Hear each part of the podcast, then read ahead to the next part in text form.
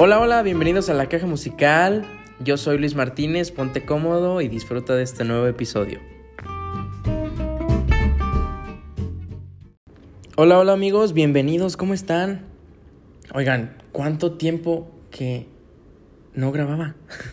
Tenía ya casi, bueno, desde, desde el último podcast que subí, bueno, hasta, hasta ahora. No sé la verdad qué había pasado, pero pues no sé, me imagino que me quedé como ¿cómo se podrá decir? Es que no me quedé sin ideas y tengo muchas ideas para las que grabar, pero bueno, no lo hice y pues perdónenme para todos los que estaban esperándome, ya volví. Digo, es poquita mi audiencia, pero eso es lo importante, que existan.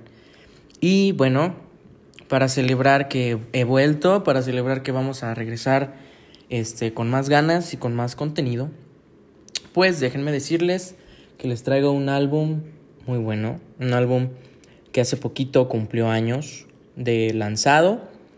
Estamos hablando de Justice for All de Metallica. Y este álbum es este, uno de mis favoritos, fíjense, de Metallica. No sé, es muy genial y a mí me encanta. Y como les digo, para volver con, con todo, pues quiero decirles, agradecerles primeramente todos los que siguen aquí y han estado este, al tanto de lo que subimos y todo eso en las redes sociales también. Nada más que, pues de repente sí me agüito porque como que no hay mucha interacción por ahí en las redes.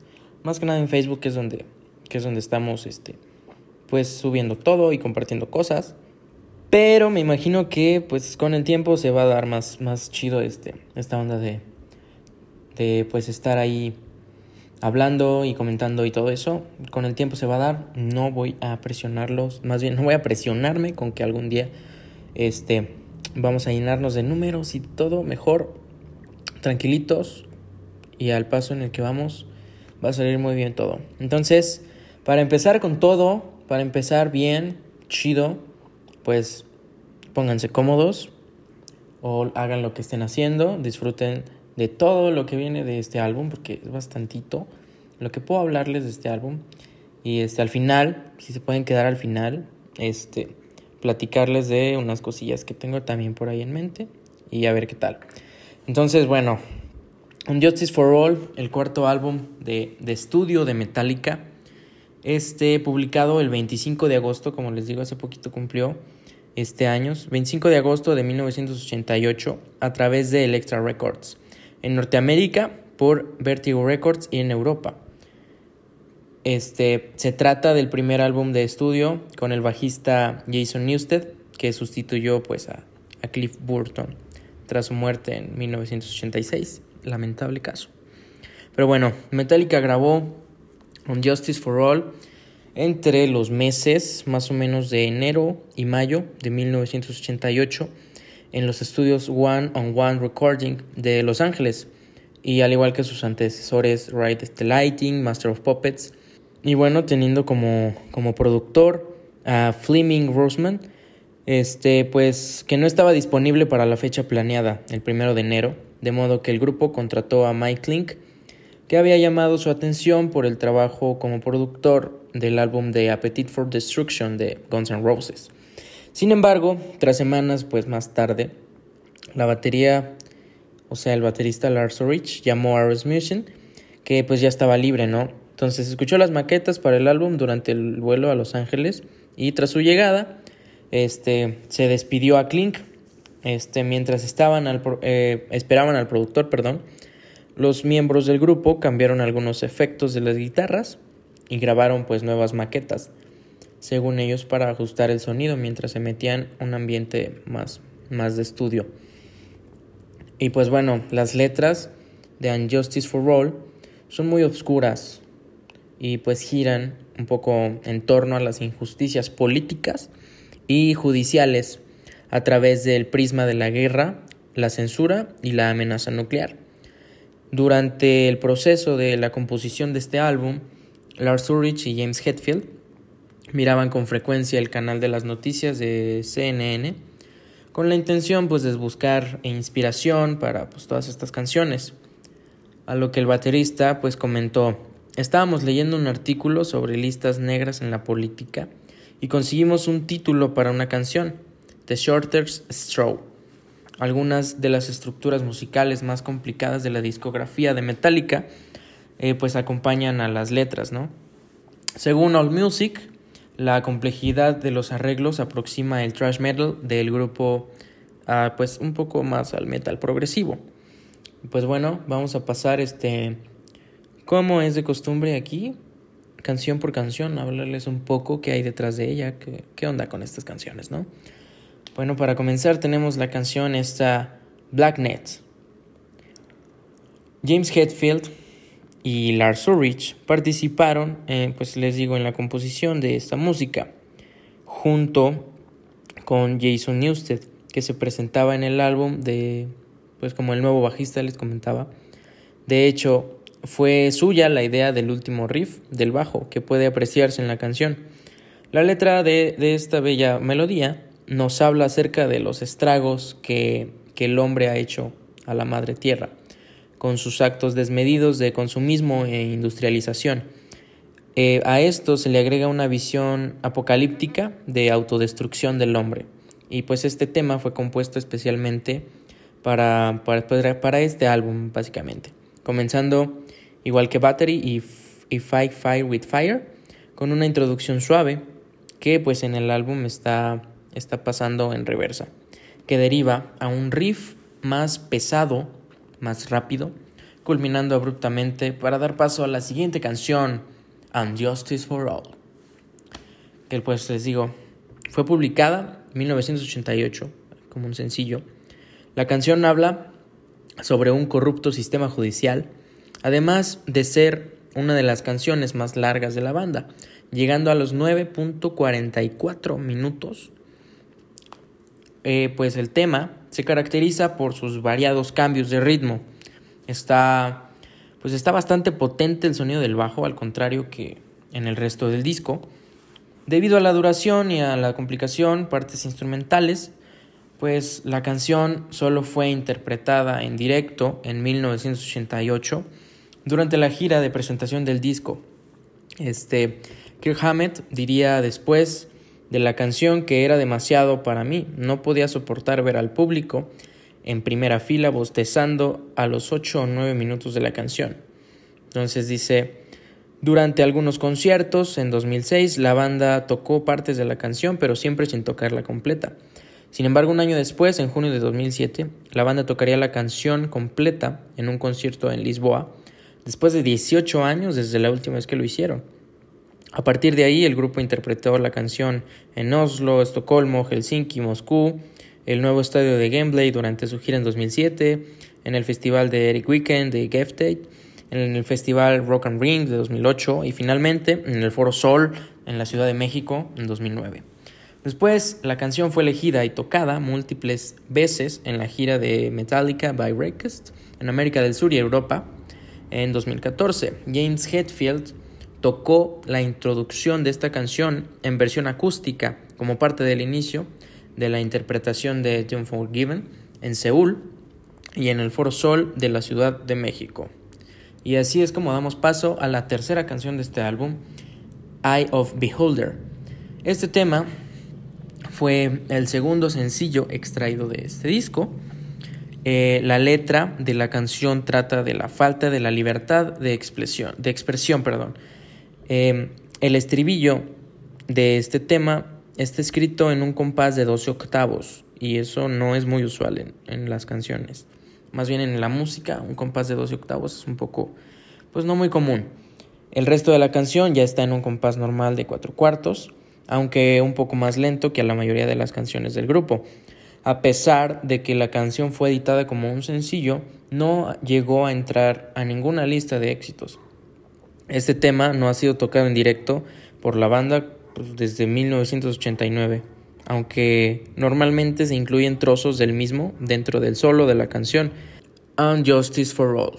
Eh, pues sin embargo, esta canción no suele ser interpretada muy a menudo en los conciertos de la banda debido a su extensión y a que James Hetfield le cuesta trabajo hacer las voces agudas en ciertas partes. Dice. Pues bueno, así es como damos paso a la cuarta canción y una de las favoritas de toda la audiencia, One. Pues bueno, One fue el tercer sencillo extraído del disco. Según la crítica, es una de las obras maestras de este grupo. Y que también por el primer videoclip de Metallica que pues se realizó. Metallica ganó su primer premio Grammy en 1990 en la categoría Best Metal Performance, mejor interpretación de metal con esta canción. El solo de, de esta canción ha sido puesto por los lectores en la revista Guitar World en el puesto número 7 de las listas de los mejores 100 solos de guitarra, como también considerado el séptimo mejor según About.com. La letra y tema de, de, esta canción se basaron en una novela de Dalton Trumbo, una novela llamada Johnny Got His Gun, o traducido Johnny tomó su fusil, hablando sobre un hombre que perdió sus extremidades, vista y eh, el oído y la voz en la explosión de una mina terrestre en la Primera Guerra Mundial. Este despierta en una camilla médica y es conectado a máquinas que lo mantienen vivo. Al principio de la canción, su protagonista cree experimentar un sueño, dándose cuenta de que pues se encuentra en la realidad y al resultar su cuerpo una barrera que no lo permite moverse, Trapped in Myself expresa su deseo de morir. En el video de One, eh, pues bueno, más bien, el video de One fue la primera canción de Metallica en la que se creó un videoclip. El mismo, dirigido por Bill Pope y Michael Salomon, debutó en MTV el 22 de enero de 1989. El video está casi enteramente en blanco y negro y pues muestra a la banda tocando la canción en un almacén. Se encuentran diálogos y varias escenas de la película de 1971 Johnny Got His Gun, escrita y dirigida por Dalton Trumbo, adaptada de su libro homónimo. Perdón. Este Timothy Bottoms puede ser visto participando como Joe Bonham, el personaje principal de esta novela. Tras versiones del video musical de One, fueron hechas la primera, la más larga que corresponde a la versión del álbum.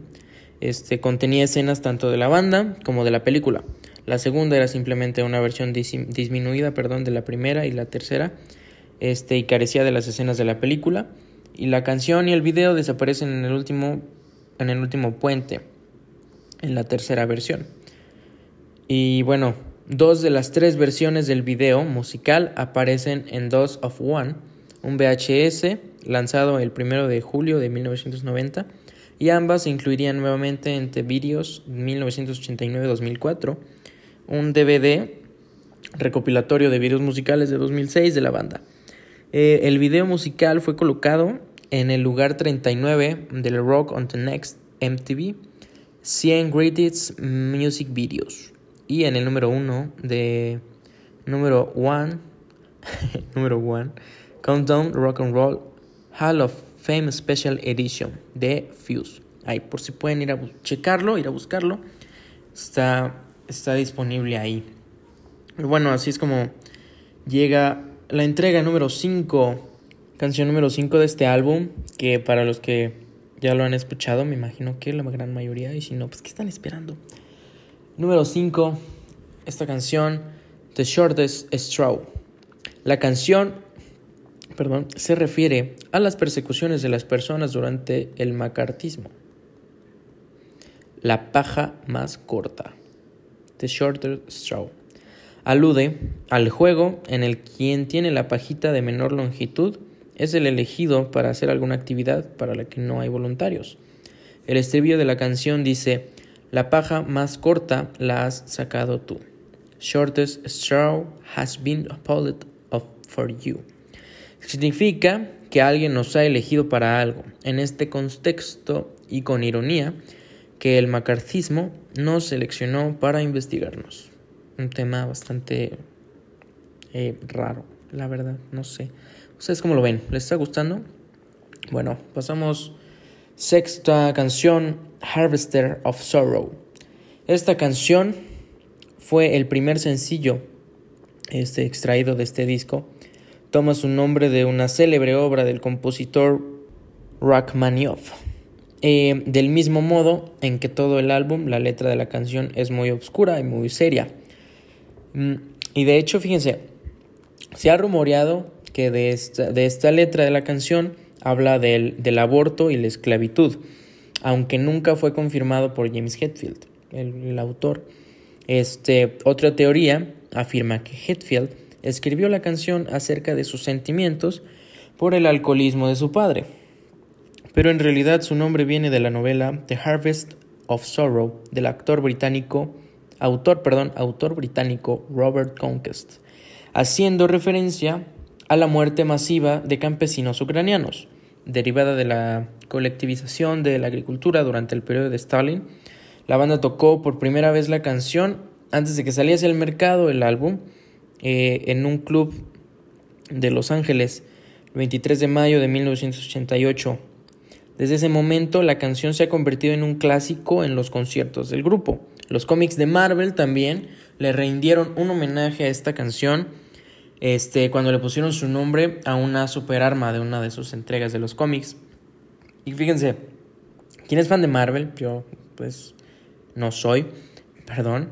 Pero quien es fan de Marvel pues sabe de qué estoy hablando, ¿no? En los cómics hay una, una superarma que se llama así y este, el otro día me di a la tarea de buscarla.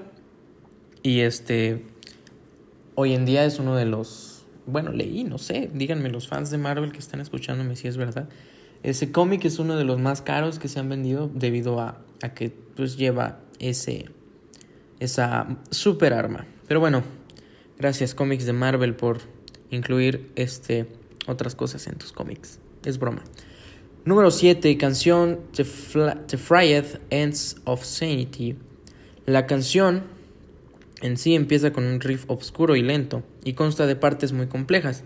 El solo de la guitarra, tocado igual por Kirk Hammett, es bastante oscuro y deprimente. Dura 47 segundos, empezando en el minuto 4.30, terminando en los 5.12 de, de los minutos. También los ritmos de batería son muy complejos, al igual que en algunos riffs de guitarra. Eh, pues bueno, el bajo, al igual que en otros temas del álbum, no se escucha. Eh, pues bueno, apenas se puede diferenciar de, de, la guitarra y así. Pero bueno, siendo topado, tapado perdón, por la guitarra, les digo que si no se escucha. La batería también la tapa y la guitarra principal. Pobre bajo, nadie lo, nadie lo escucha. Pero bueno, la canción dura 7 minutos con 43 segundos y les digo, su riff inicial es la melodía, la misma melodía que cantan los guardias del castillo de la bruja del oeste en la película del mago de Oz. Quien la ha visto pues sabe de qué estoy hablando. Desde su fecha de creación, la canción nunca ha sido tocada en vivo, bueno, completa hasta el 28 de mayo de 2014. El público de Finlandia fue quien logró que lo hicieran mediante los votos realizados para la gira europea by Request del grupo. Bueno, pasamos a la canción número 8. To Live is to Die. Esta es una canción instrumental compuesta a modo de homenaje póstumo que la, que la banda pues le brindó al, al bajista Cliff Burton fallecido en 1986. Lars Ulrich comentó en entrevistas de esa época que pues la canción en realidad está basada en varios riffs que Cliff Burton había ido escribiendo desde un par de años antes de su muerte. La banda pensó que sería una buena idea que pudiese haber algo escrito por Cliff en el nuevo álbum. De este modo también formaría parte de ese trabajo. La introducción este, pues es lenta, de pues muy, un estilo muy clásico. Se repite incesantemente hasta que comienza a desvanecerse hacia la parte de la guitarra con distorsión. La parte más pesada simboliza el sentimiento de agresión y pérdida que la banda sufre por la pérdida del bajista Cliff Burton. El primer solo representa todo el sentimiento de James Hetfield. El interludio es la parte lenta de la introducción pero que a su, esta a su vez también suena en medio de un gran silencio, incluyendo sonidos más armónicos. Eh, este podría ser representado como el día del accidente mortal de, de Burton, este siendo el solo que interpreta Hetfield sin querer aceptar lo que estaba pasando. mientras que la vuelta a lo pesado significa el choque con la realidad. El post-interludio representa la aceptación de la pérdida y de, la voluntad de los tres componentes restantes de seguir adelante en su honor. El segundo solo, más tranquilo y el armonioso, representa cuán profundamente les ha afectado la muerte de Burton. En la vuelta de la parte pesada, rinden tributo a Cliff mediante la lectura de un poema. Y fíjense, chéquense esto. Este poema fue la última composición y continúan con el tributo haciendo justamente lo que Burton habría esperado de ellos, seguir adelante con la música.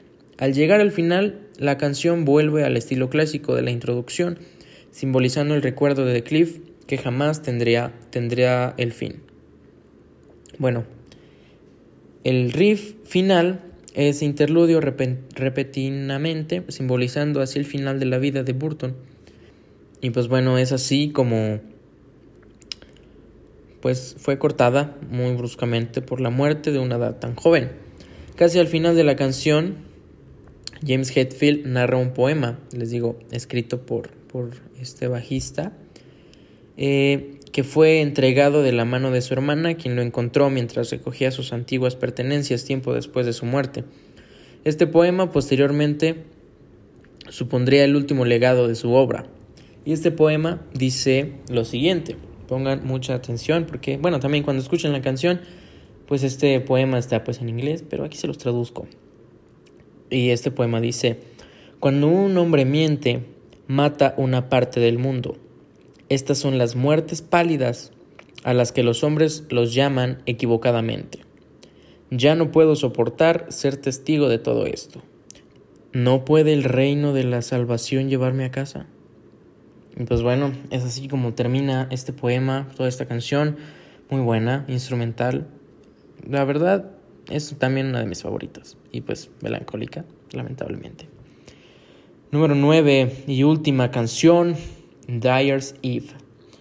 James Hetfield, Kirk Hammett y Lars Ulrich participaron en la composición de la música de la canción, al igual que The God That Failed, Mama Said y Until It Sleeps. Fue compuesta como una muestra de la mala relación de James Hetfield con su madre, debido a sus creencias religiosas. Eh, dado a que sus padres eran miembros de un grupo pseudo religioso de ciencia cristiana, Conforme a la doctrina de esta secta, el uso de medicinas para la curación de enfermedades está prohibido. La madre de James murió de cáncer cuando él tenía 16 años, hecho que marcó un serio conflicto entre James y los dogmas religiosos practicados por su familia. Esta canción es una de las más rápidas y pesadas del grupo. Se puede escuchar el doble bombo de Lars Ulrich a gran velocidad en casi todas las estrofas cosa que pues en vivo es omitida porque pues qué cansado es hacer eso la verdad entonces en vivo pues se omite eso bueno pasamos a la parte de la portada gran portada siendo sincero esta portada muestra una imagen de la estatua de la dama de la justicia agrietada atada con cuerdas con los pechos al descubierto y con su balanza llena de dólares las palabras and justice for all están escritas en estilo de graffiti en el lado derecho. Stephen Gorman fue el quien la diseñó, inspirado en un concepto desarrollado por Lars Ulrich y James Hetfield. And Justice for All es la última colaboración entre Metallica y el productor Fleming Rusman, y en 1989 fue nominado al premio Grammy en la categoría del mejor, eh, la mejor interpretación de hard rock, metal, vocal o instrumental, aunque el ganador fue Grace of Acnave de Jethro Tull, pero pues más fue nominado. Ya una nominación es algo bueno. Las críticas de Justice for All, que pues recibió en general muy buenas reseñas, aunque los críticos especializados consideraron negativo el bajo volumen de las pistas del bajo. Y pues la producción. Steve Hooley de AllMusic lo calificó como la obra más compleja y ambiciosa de Metallica y destacó que la determinación de la banda por alejarse de los arpegios y las armonías de las guitarras. Mm. Ahí ya cada quien está en su libertad de expresar lo que quiera de este disco. ¿Les gusta? ¿No les gusta? Eh, bueno, Michael Asrod de Rolling Stone lo comparó perdón, con los trabajos de Bon Jovi. Elogió el trabajo de Ulrich, Ulrich perdón, en Blacknet y destacó que es denigrante utilizar el término trash para describir el metal del álbum, pues una maravilla de agresión precisa y canalizada. Obtuvo el puesto 6 en la lista de los Billboards y pues bueno, es así como Unjustice for All tiene su buena crítica y pues lo más importante aquí es, ¿les gustó a ustedes? ¿Ustedes la primera vez que escucharon Unjustice for All les gustó? Y si no lo has escuchado, pues no está de, de más ir a, a buscarlo, ir a escucharlo y decir, este álbum está cool. Pero bueno amigos, hemos llegado al final. Volvemos a estos episodios grandotes como el primero, ¿recuerdan? El de The Dark Side of the Moon duró como 23 minutos. Llevamos 25, si llegaste hasta aquí, gracias, gracias, te aprecio, te aprecio la verdad. Y pues bueno, para los que le querían, para los que yo quería que se quedaran al final, era para pues nada más agradecerles que esperaron. Muchas gracias por compartir el podcast, compartir la, la página, darle el me gusta, todo eso. Muchas gracias, la verdad es que es de gran apoyo. Y así podemos llegar este, mucho más allá de, de donde se puede. Y seguir aquí, ¿no? Ya prometo que ya no va a pasar tanto tiempo en lo que suba otro nuevo. El próximo episodio aún no sé de qué lo voy a hacer, pero algo se me va a ocurrir. Porque nunca está de más hablarles de algo, un dato interesante del rock. Entonces, amigos, muchas gracias. Para no hacer más largo esto, solo quiero desearles que hayan tenido un buen inicio de clases para los que entraron a clases, porque yo también ya entré a clases. Buen inicio de clases, hagan sus tareas, pórtense bien y escuchen un chingo de rock. Bye.